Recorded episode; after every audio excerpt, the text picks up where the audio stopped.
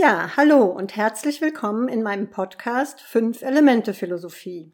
Mein Name ist Soni Kind und ich möchte dich dazu einladen, mit mir über die fünf Elemente und die fünf Elemente Ernährung zu philosophieren. Ein Podcast ohne Patentrezepte und Gebrauchsanweisungen.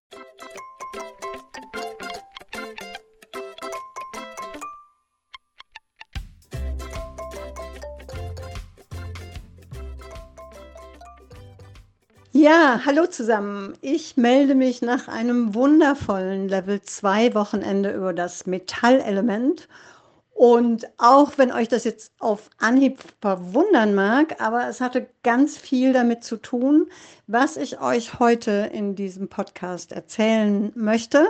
Wir haben ja bei künstlicher Intelligenz gesprochen darüber, dass wir Möglichkeiten haben, sehr anders zu sein als perfektes Wissen.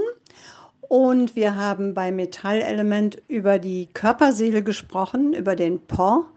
Und der hat ganz viel zu tun mit einer leiblichen Intelligenz. Wer das Wort Leib nicht kennt, da könnte man sagen auch körperliche Intelligenz. Ich unterscheide ganz gerne Körper und Leib. Also Körper ist eben das, was wir als Fremde wahrnehmen, also wenn uns der Körper sozusagen, wenn wir den stylen und wenn wir irgendwie ein zu enges Kleid anziehen und dann, während wir unser Essen essen, es zwickt und zwackt, dann ist der Körper zwar top, aber der Leib fühlt sich nicht wohl. Und Leib ist eben so, wie wir uns im Körper fühlen und wie wir körperlich unterwegs sind. Zhuangzi betont das sehr, sehr stark, wie wichtig der Körper ist, dass man eben nicht nur mit dem Kopf unterwegs sein sollte, dass das eine unglaubliche Begrenzung und Beschneidung ist.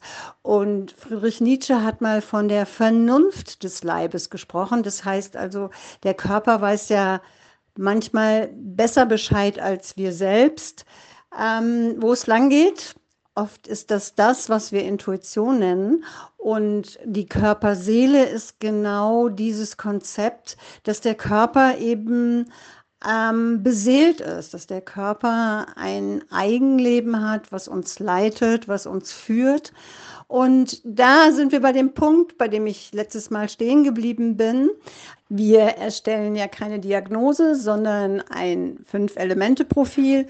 Und der japanische Shiatsu-Therapeut Wataru Ohashi hat vier unterschiedliche Herangehensweisen an dieses Fünf-Elemente-Profil vorgeschlagen. Er sagt also, alle vier soll man berücksichtigen. Da ist einmal der Boschen, das ist das Betrachten und Beobachten. Dann das zweite ist der Setsushin, das Berühren des Patienten und das Erspüren seiner Lebenskraft. Der Monschen, das Befragen und der Bunshin, das Hören und Riechen. Ja, und wenn man diese vier hört, dann merkt man schon, außer dem Monschen, dem Befragen, hat alles andere mit sinnlicher Wahrnehmung zu tun. Das Betrachten und Beobachten, das Boschen, ja, wir schauen den Patienten an. Hören und riechen, das ist natürlich ganz speziell, aber bei kranken Menschen ist es oft sehr, sehr hilfreich. Und ganz, ganz interessant, der Setsushin, Berühren des Patienten, Erspüren seiner Lebenskraft, also das Erspüren eines Menschen, der zu uns kommt. Ähm, das, glaube ich, kann keine künstliche Intelligenz, weil die künstliche Intelligenz eben keine Leiblichkeit hat. Und ich erinnere mich an eine Beratung vor einer Woche. Ähm, da habe ich, da kam eine Klientin, eine Ärztin äh, zur Ernährungsberatung und ich habe sofort an Efi gedacht, an das Metallelement. Ähm, und als sie fragte, welches Element ähm, sie denn speziell vielleicht verkörpere, was ein Schwerpunkt vielleicht bei ihr sei, habe ich ihr ähm, einige Eigenschaften vom Metallelement aufgezählt und sie sagte bei allem, nein, nein, das ist nicht so. Und im Laufe des Gesprächs, im Laufe der Beratung, im Laufe des Coachings kam doch sehr, sehr stark heraus, dass sie doch ganz, ganz zentrale Eigenschaften vom Metallelement hat. Und ich musste so schmunzeln, weil mein Po, meine Körperseele, meine Leiblichkeit das sofort erspürt hat. Ja, und natürlich kann die Leiblichkeit nur das erspüren, was der Mensch in diesem Leib auch weiß. Also die Intuition setzt sich natürlich immer zusammen aus Wissen, aus kognitivem Wissen und aus Erfahrung. Ja, und da wären wir wieder beim Thema Physiognomik. Die Physiognomik beinhaltet auch beides, den Menschen betrachten, Menschenkenntnis erworben zu haben, Zonen zu sehen und Zonen zu übersetzen. Und ich wollte euch ja noch so ein bisschen erzählen über die psychologische Komponente äh, von Ernährungsberatung. Ich hatte euch ja erzählt von der Schauspielerin Elena Ulich, die beraten wurde von Ernährungsexpertinnen, Ärztinnen ähm, in Bezug auf ihre Colitis ulcerosa, also ihre entzündliche Darmerkrankung. Und mir war so aufgefallen, ja, also das ist, schon alles äh, ganz gut und richtig, was da gesagt wird. Aber es ist ja immer die Klientin oder der Klient, die das auch tun muss. Früher, als Jürgen noch Heilpraktiker war, mein Mann Jürgen, habe ich immer gesagt, du hast es gut, du kannst den Leuten eine Spritze geben. Aber ich bin darauf angewiesen, dass sie zu Hause das essen, was ich ihnen im Coaching empfehle. Und da weiß man nie, ob sie das dann auch wirklich tun.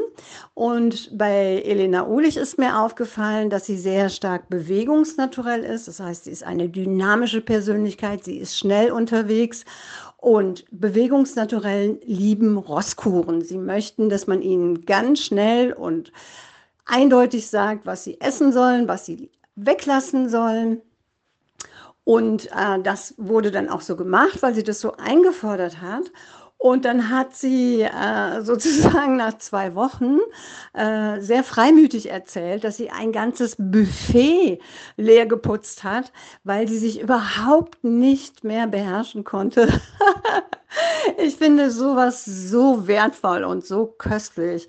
Zum einen, wenn man da ein bisschen mit Humor auch dran geht und wenn man auch sagt, hey, es läuft nicht immer alles so, äh, wie sich das Bewegungsnaturell das vorstellt. Ja, man äh, dreht an einem bestimmten Schräubchen und äh, alles geht in den Körper hinein, so wie man sich das vorstellt.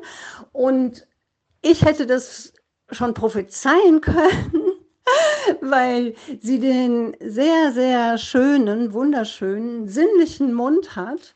Äh, ein, ein Mund, der in der Übersetzung Feingenuss, aber dann doch eben ein großer Prozentsatz Genuss ist. Ja, das ist der Genussmund. Dieser Mund will genießen. Und das steht natürlich im Gegensatz zu dem, was das Bewegungsnaturell will. Das Bewegungsnaturell will einfach nur so essen, dass es die besten Resultate hat. Ja, und als sie dann sagte, man solle ihr sagen, was sie zu tun und zu lassen habe, was sie zu essen und nicht zu essen habe, da habe ich gedacht, man hätte darauf eingehen müssen, zu sagen, naja, wie oft haben Sie das schon gemacht, wie oft haben Sie das schon probiert und wie oft ist das auch mal nicht gut gegangen. Das heißt, da ist einfach ähm, ja unsere Körperlichkeit, unsere Erfahrung mit dem, was wir sehen, und das ist ja die Psychophysiognomik. Die Psychophysiognomik übersetzt Formen in Verhaltensweisen, in Anlagen, in Begabungen, in Talente. Das heißt, so wie wir unterwegs sein möchten und so, wie wir auch auf eine bestimmte Art äh, unterwegs sein müssen, weil wir eben diese Anlagen haben. Und natürlich können wir diese Anlagen auch verändern, wir können darauf einwirken, aber es ist natürlich sehr wichtig, diese Anlagen zu kennen. Und als Ernährungsberaterin ist es ganz schön, auf so etwas hinzuweisen oder mit solchen Begebenheiten dann eben auch zu rechnen.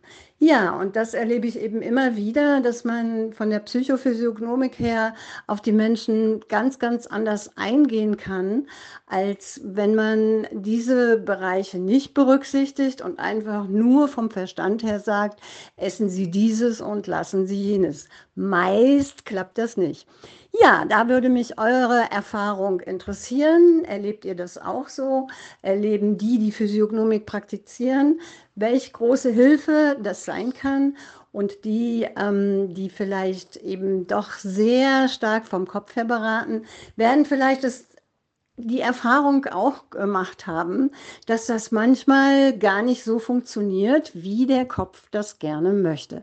Gerade bei der Ernährung ist das ja ein ganz, ganz zentrales Thema. Selbst die Deutsche Gesellschaft für Ernährung sagt, also das, was der Inhalt ist, das ist nur ein Bruchteil von dem, was eine Ernährungsberaterin zu leisten hat. Sie muss sehr viele psychologische Kenntnisse haben äh, und sich sehr, sehr gut in die Klientin einfühlen zu können. Und das ist doch auch die Weisheit unseres Körpers, die uns sehr, sehr viele Hinweise gibt, äh, um das Schiff in den richtigen Hafen zu lenken. Ja, an dieser Stelle möchte ich ähm, den kleine, diese kleine Episode beschließen. Euch noch einen schönen Herbst wünschen. Es fängt ja bald an mit dem Herbst. Und im Januar nächsten Jahres fängt eine neue Physiognomik-Ausbildung an. Wir werden die Daten dazu in die Shownotes schreiben und wenn du interessiert bist, dann melde dich doch gerne. Ja, und ich habe mich gefreut, dass du dabei warst und danke fürs Zuhören.